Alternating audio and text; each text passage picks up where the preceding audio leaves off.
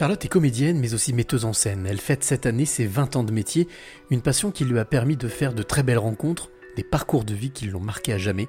C'est la rencontre inspirante du week-end. Je m'appelle Charlotte Jarix, euh, je suis euh, comédienne et metteur en scène et directrice de troupe de théâtre. Ça fait beaucoup de choses. comédienne, metteuse en scène, directrice de troupe. Euh, d'où te vient toute cette énergie et surtout toute cette passion? Oh là là, ça remonte à fort longtemps. Bon, déjà, je suis quelqu'un de passionné hein, dans la vie d'entier, donc je fais les choses à fond. Mais le théâtre, c'est devenu, enfin, c'était une nécessité parce que j'étais maladivement timide quand j'étais jeune. Et adolescente, j'ai commencé le théâtre et très vite, c'est devenu une passion. Et à partir de là, quand on est passionné, ben, on se donne à fond. Donc on construit les choses petit à petit. Comment ça s'est matérialisé dans ta, dans ta vie? Justement, tu parlais de, de jeune fille. Euh, toi qui étais timide, euh, et tu t'es, tu t'es obligé, tu t'es obligé à monter sur scène, à te retrouver face à des personnes. Comment ça s'est euh, mis en place? En fait, il y avait, je rentrais au lycée et je me suis dit qu'il fallait que je fasse quelque chose parce que le bac de français allait approcher, que je pourrais pas parler à l'enseignant en face de moi. Et du coup, je me suis lancée dans le théâtre. Et puis, alors, je n'ai pas fait les choses à moitié parce que j'ai rejoint une compagnie, enfin, une école de théâtre qui jouait au théâtre de Villefranche qui faisait euh, à l'époque, je crois, 600 ou 700 places. Donc voilà, la première fois que je suis montée sur scène, c'était devant 700 personnes. Donc euh, c'était un défi. Euh, j'en étais malade de stress.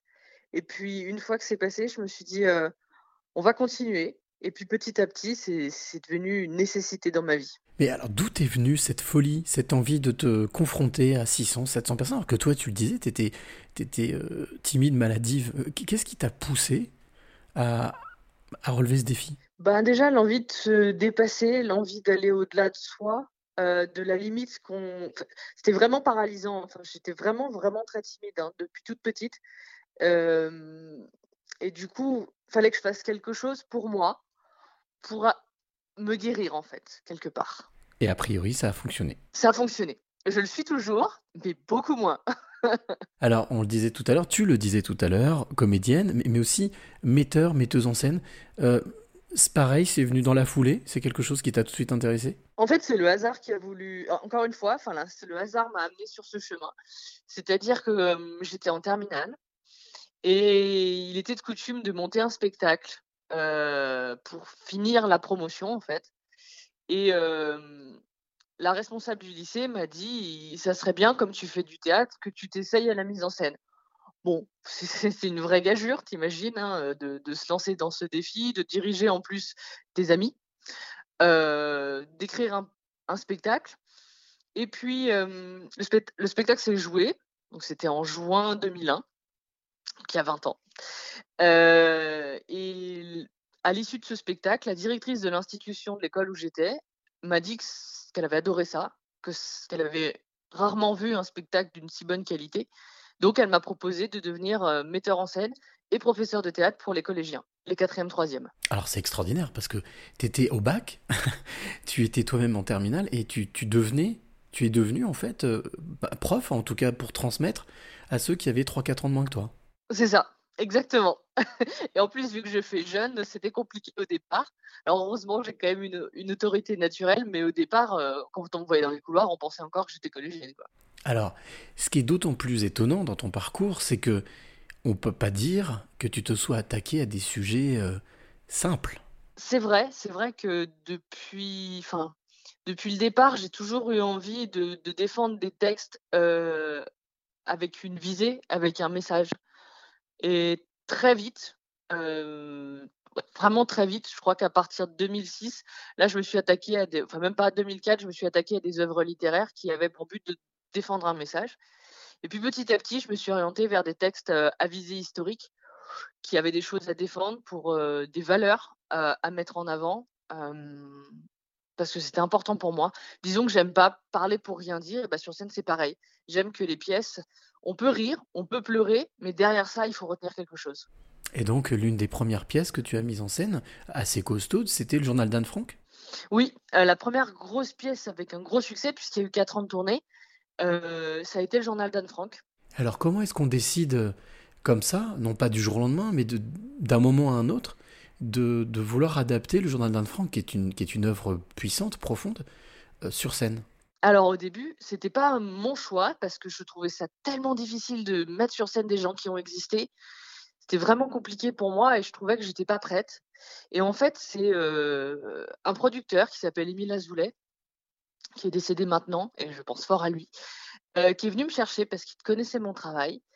Et il m'a dit, tu es la seule pour pouvoir monter ce spectacle. Ce spectacle, il défend des valeurs euh, importantes de paix et de tolérance. Euh, et, alors c'est transcommunautaire, hein, c'est pas que juif. ça peut parler à tout le monde, c'est vraiment très important que tu le fasses et t'en es capable. Et pendant quelques mois, j'ai refusé parce que vraiment j'avais peur.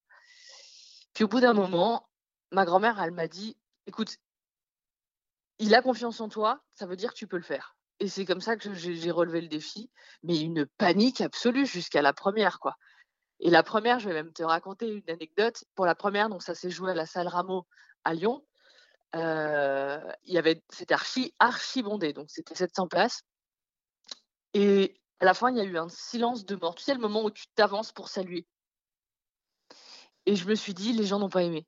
Ça a raté. C'était à côté, c'était pas juste et tout ça.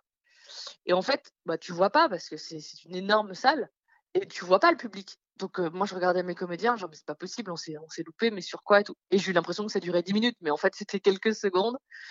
Et à ce moment-là, j'ai vu qu'au premier rang, les gens pleuraient. Et le temps qu'on arrive, qu'on salue et qu'on se redresse, en fait, les gens s'étaient levés pour faire une standing ovation. Mais ça a été un moment, je suis passée par toutes les émotions. Tu sais, cette, peur pendant des mois et des mois de préparation où tu dis, faut pas qu'on se loupe, c'est trop important comme texte, c'est trop important comme message, et puis comme confiance qu'on m'a accordée, tu vois.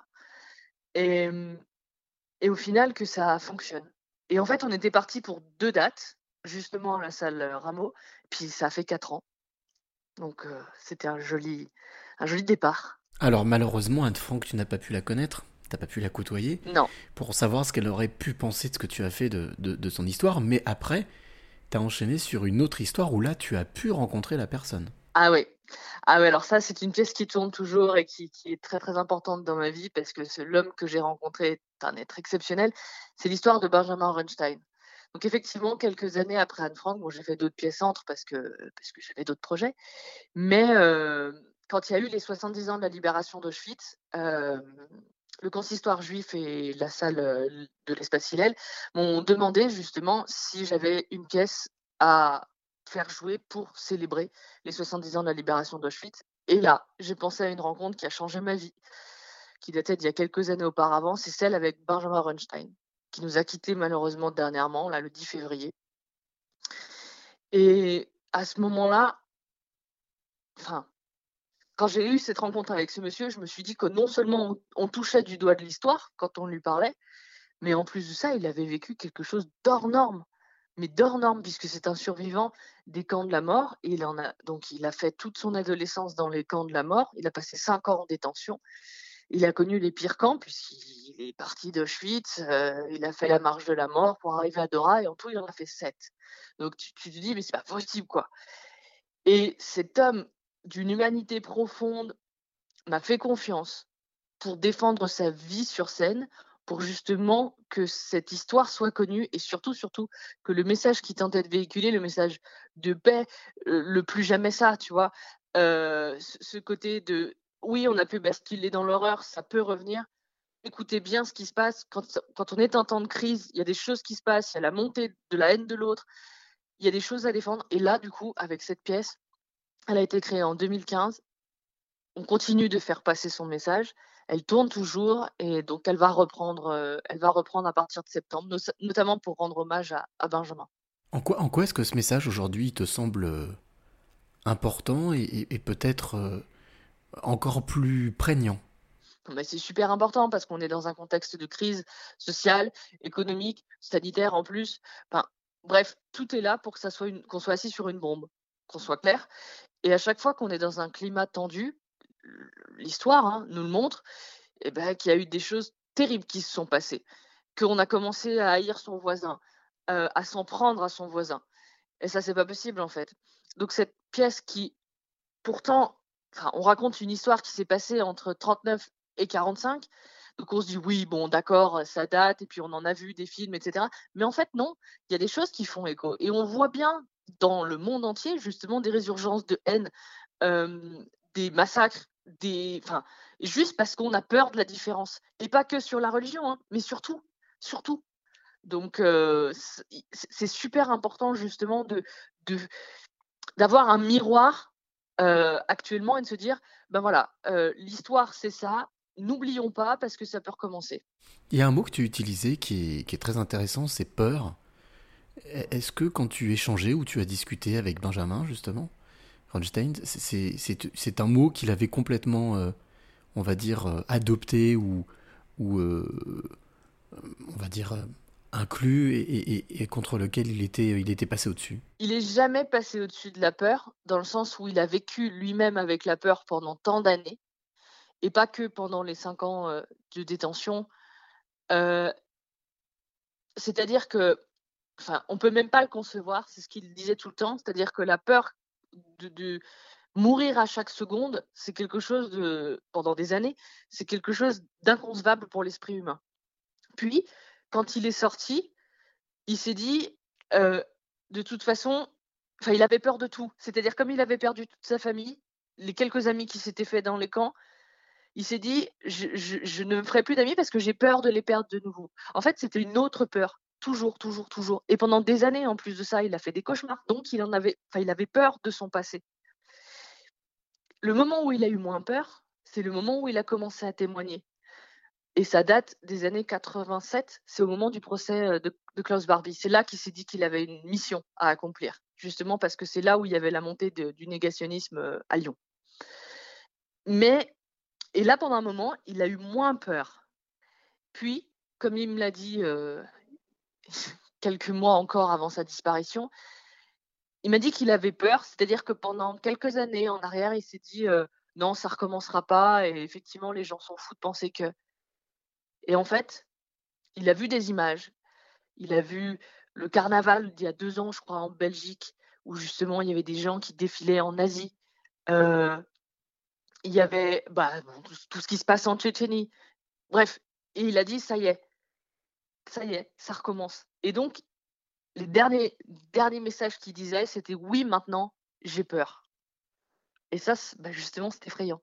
Alors, Charlotte, j'aimerais te demander, là, maintenant, tout de suite, quelle est la, la clé que tu auras envie de ou transmettre à celle ou celui qui t'écoute? Alors, justement, la clé, à mon sens, c'est le respect. C'est une valeur hein, tout simple, toute simple, mais hyper importante. C'est le respect de l'autre, de soi et de la différence. Vraiment. Je pense que le respect peut être à la base de tout et qu'à partir du moment où on respecte quelqu'un ou quelque chose, ça peut nous limiter dans nos actions ou au contraire, dans les actions négatives évidemment, ou au contraire, nous faire nous dépasser pour les actions positives.